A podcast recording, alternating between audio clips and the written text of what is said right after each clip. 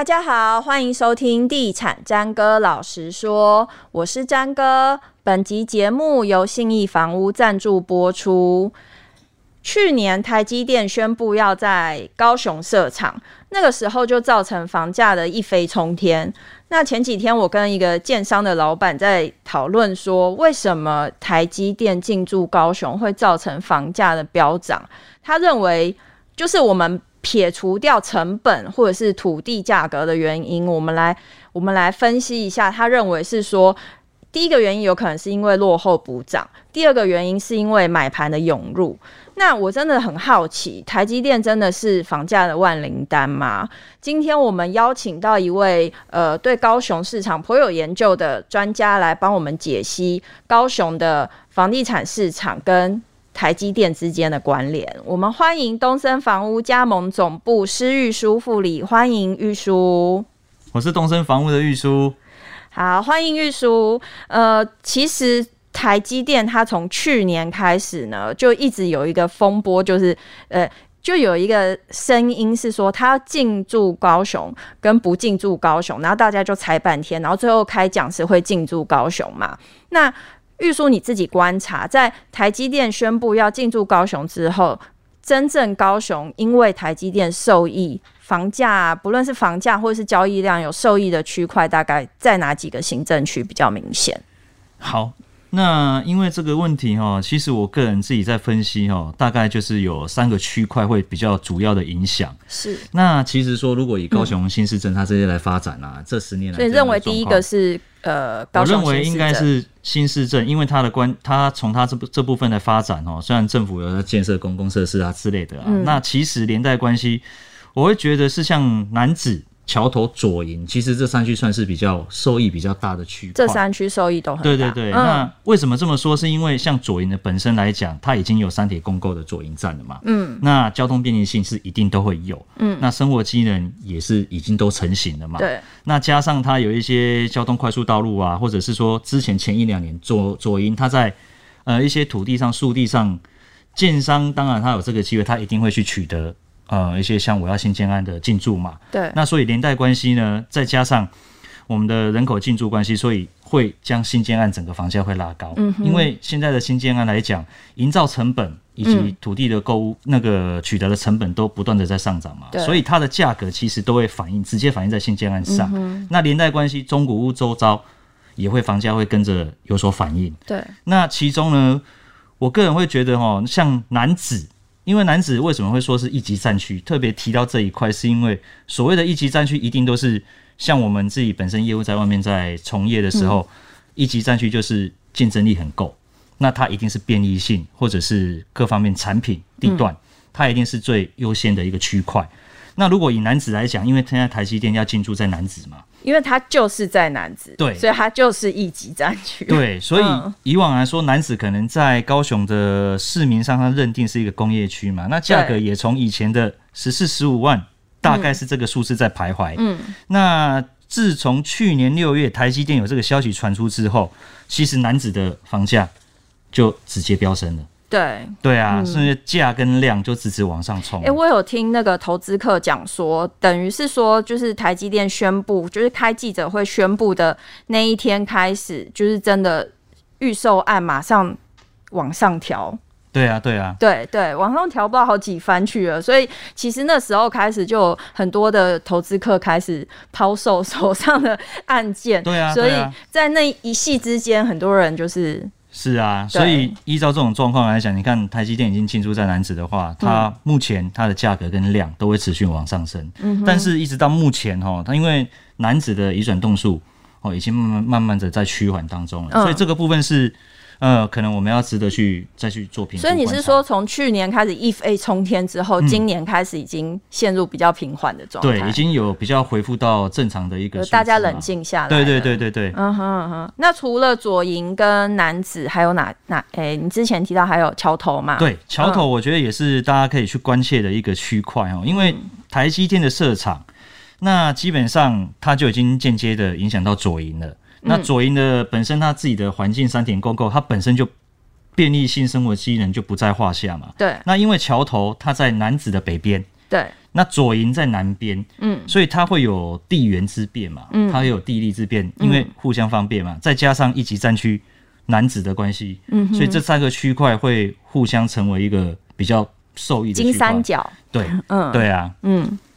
所以桥头的部分，其实在很久以前，它已经就是高雄市就已经在发展桥头的新呃新市镇嘛，嗯、算是它叫做高雄新市镇。是，嗯，所以这个区块的状况大概是怎么样？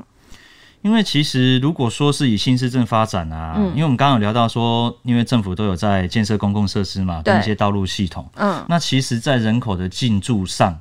它这一个部分哦，没有预期的多。嗯哼，那一直大概来到二零一九年年底左右这个时间呢，嗯、那因为行政院这边有核定一个桥头的科学筹备的计划，是这个科学区嘛。嗯，那预计会释出大概一万一千名的就业机会。是，那所以桥头就开始有这个。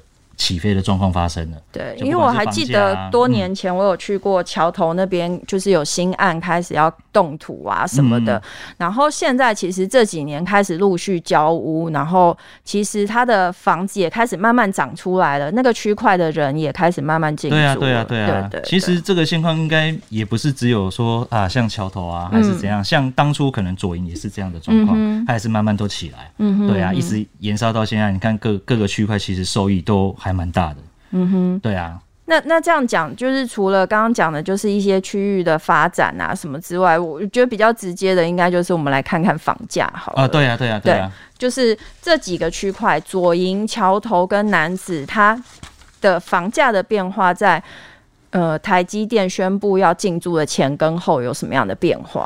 应该是说，如果我们从我们先看桥头好了。好，如果用桥头来看的话，我们从、嗯、我们就先看大楼这个部分嘛。嗯、其实桥头它这一个均价一个成交量来上面来讲的话，大概二零二零年左右，它的均价大概是十六万上下。嗯。但是去年台积电宣布之后，它从下半年开始就开始一步往上升了。嗯嗯嗯。对，然后一直到去年的年底，嗯，它的均价已经来到二十三万了。哇塞，那等于一年就。一平涨了七万。欸，对啊，对啊，嗯、而且依照目前最新三月的实价登录，它的均价已经二十六万了，那涨十万了。对，所以等于是说，对啊，二零二零，我只是要买一个三十平房子的人，对啊，然后如果二零二零年我没有买，那等于是说，现在我要买要多拿出三百万，嗯，可以这么说。所以它房价就是每个月、逐年或者是一季、半季这样一直在浮动。那其实不是只有桥头是这样，嗯，左营的部分呢，其实也都是一样，嗯。那二二零年的时候，它也大概在平均落在二十二十一，也可能是在这个范围，但是也是因为去年宣布之后。嗯，它也是一路飙啊，嗯，那甚至已经飙到说现在到去年年底，嗯，我们根据数字的统计啊，已经来到二十七万了。二十七万，对。哦、那今年的时时灯观察呢，它目前的步调是有比较趋缓了一点，嗯、大概已经来到大概二三二五之间，嗯、就没有之前那一路攀升那么的速度那么猛烈。对啊，对啊。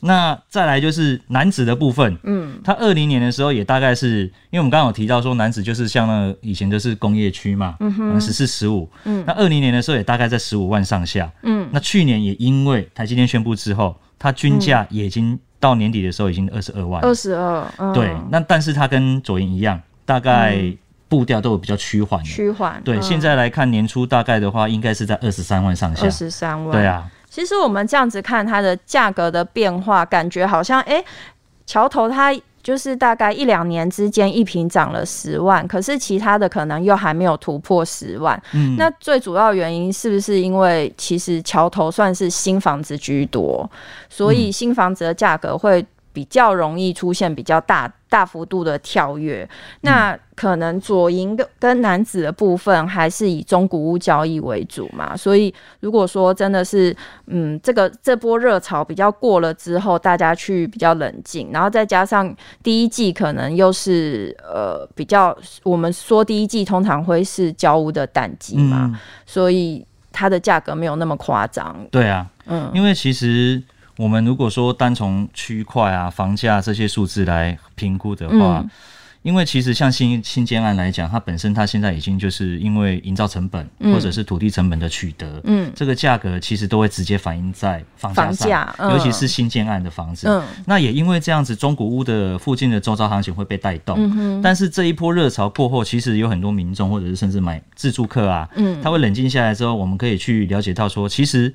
很多可能会因为有房地合一税的问题，嗯、那或者是说也有观望族的也有，嗯、那所以他会整个回到说，像我们就是一般的自住客，嗯、他就会来观察说，哎、欸，到底这个房价的动向，嗯、那我们现在的刚性需求，嗯、我们可能要找什么样的房子，所以就渐渐会有一些移转动数或者是房价，它渐渐会步调就缓和了，缓和下来。对对对所以那我们刚刚讲到就是所谓的买方的部分啊，嗯、那你自己观察就是像。比如说去年台积电宣布的前跟后，一直到现在，现在市场上会在这三个所谓的金三角受益区买房的人，嗯、大概是什么样的人比较多？其实应该应该是说，去年这整个环境大影响来讲哦，还是都会以投资客为大宗了。哦，就是政府喊打的投资客。对，因为其实应该是这么说哦，因为投资客。大家都会计算，嗯，买方自住客也大家都会计算嘛，对。可是有时候比的就是谁比较快，嗯，能够看到未来的发展性，嗯。那尤其就是台积电，它一宣布这个消息出来之后，当然投资客就是会一窝蜂的就进驻了，嗯哼，对啊。而且台积电之前也说，一八年底的时候就有在传嘛，可能会选高雄的哪里哪里，可是当时台积电并没有正面。就说一定会在哪里，但是后来才发生嘛。嗯，那去年也因为那个中科的问题，嗯，六月开始就传出说要在高雄，嗯，那当时也不是很积极的去推桥头附近的建案之类的，所以第一批进场的投资客大概都是在那个时间点。对，那真正有获利有空间的，也大概都是那一批进场的客户。嗯哼，对啊，就是一开始就听到风声的人。嗯，对对对对对。那现在呢？以整个状况来讲，因为现在我们看说它现在的房价啊，然后移转东数什么各方面可能开始趋缓了嘛。对。那其实呢，还是要回归到我们本身的自助买盘这一这一块。嗯哼。但是对于前面已经有投资客进场的状况之下，嗯，那价格已经到了一个程度，被叠高了。对，已经到，因为成之前成交就这么价格可能就这么高了嘛。嗯。那现在回归到自助买方，它也会因为价格已经。叠在那边了，嗯、哼。那再加上土地成本，我们之前有聊到说那个土地成本高啊，营造成本都高啊，嗯、哼。那现在的新建案都已经来到三字头左右了，嗯、所以依照现在状况，投资客在新建案应该是没有什么太大的空间，嗯，所以他们会转往中古屋也是正常的现象，嗯、而且是这个现象会一直在发生，嗯，对。那针对自主买盘这个部分呢，首购族也当然是有啦，因为前期负担的。价格啊，还是各方面可能会稍微比较低，再加上后面台积电，它可能它的一个连锁反应，嗯，有半导体产业链的业者啊，可能也会跟着进驻。嗯哼，那其实不管是转手，还是说将来自己住，还是之类的，嗯哼，都还是有一定的空间在。哦，所以简单来讲，你认为现在那个新建案其实已经没有什么获利空间了，所以大部分的买盘它现在是转往中古屋。嗯，对。那中古屋因为它的价格还没有被堆叠的那么高，所以未来等到新就是新厂进驻之后，它可能还会有一波喽。对，可能还是会有。嗯哼嗯哼，好，那你你自己实际上就是接触高雄的买方啊，或者是来看房子的人，他们对于台积电设厂到底是欢迎还是不欢迎，嗯、还是他们认为真的太贵了，连他们自己都买不起？其实这个反应哦，其实我是个人是觉得蛮妙的，嗯、因为当然台积电的设厂其实能够带动产业跟房价的上涨，就是真正高雄前进来，你知道？对，其实对当地来讲，其实都是很好的一个发展，嗯，但是。这个问题其实很妙哦，就是一般来说，在地的一些年轻的族群，嗯、或者是那个在地的一些客户啊，其实他们对于这样的房价上涨，嗯、对于购物上来讲是比较不能够接受这样的价格，因为毕竟价格一直在翻倍。嗯、对，就像刚刚讲的，买三十平玩两年就要多拿三百万。对，那有些客户像，嗯、因为坦白说，我客户有在台北的嘛，嗯、台北。房价太高，嗯，那也会有往外溢出的状况。嗯、那可是问题是，为什么造成这样的现况？是因为很多人都对于说，哎、欸，我在地的房价上涨是一件好事，嗯、但是我实际上我自己要去买这样的房子的时候，我没有办法负担，对，我没有办法接受这样的价格，对，所以两年前可能可以买的房子，可能会因为哎、欸，我观望一下，结果更买不起。对，结果翻倍了，我更买不起。嗯，那结果变成说，可能因为我的一些个人的刚性需求啊，嗯、我我可能呃有小孩了，我可能要换大发大房子了，嗯，我就变成说，我要么就咬紧牙关，我就忍痛一就是痛苦一点卖，要不然就是我要去更远的地方。嗯哼，对，就会有这种状况。嗯哼嗯哼。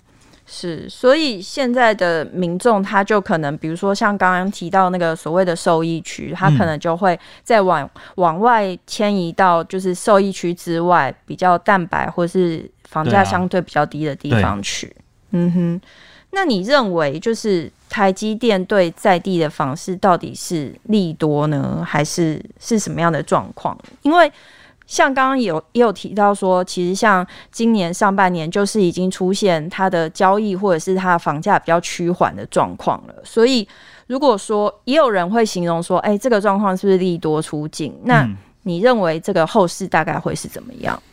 我觉得前期一定是利多了，嗯，因为它整体影响上哦，带动了整个房市的价跟量，嗯，那之后可能会开始有慢慢有变化，嗯，尤其尤其是像我们刚刚有提到说，那个新建安都因为受土地的成本跟营造的成本的上涨的因素所影响嘛，嗯，那后续呢，如果说台积电动工之后，那我觉得应该当地缺工的状况应该会更严重，嗯，对，嗯、那也到也到时候也是加上说新建案市场这个压力之下，嗯、恐怕价格还是会直线上扬，嗯，那部分呢转往中古市场的这些客户呢，也因为会这样子，因为新建案都上涨了，嗯，那这些客群可能因为房价上涨的关系，他会转往别的地方去买嘛，对，那连带关系中古屋的行情应也不会太差，嗯哼，他也是会在。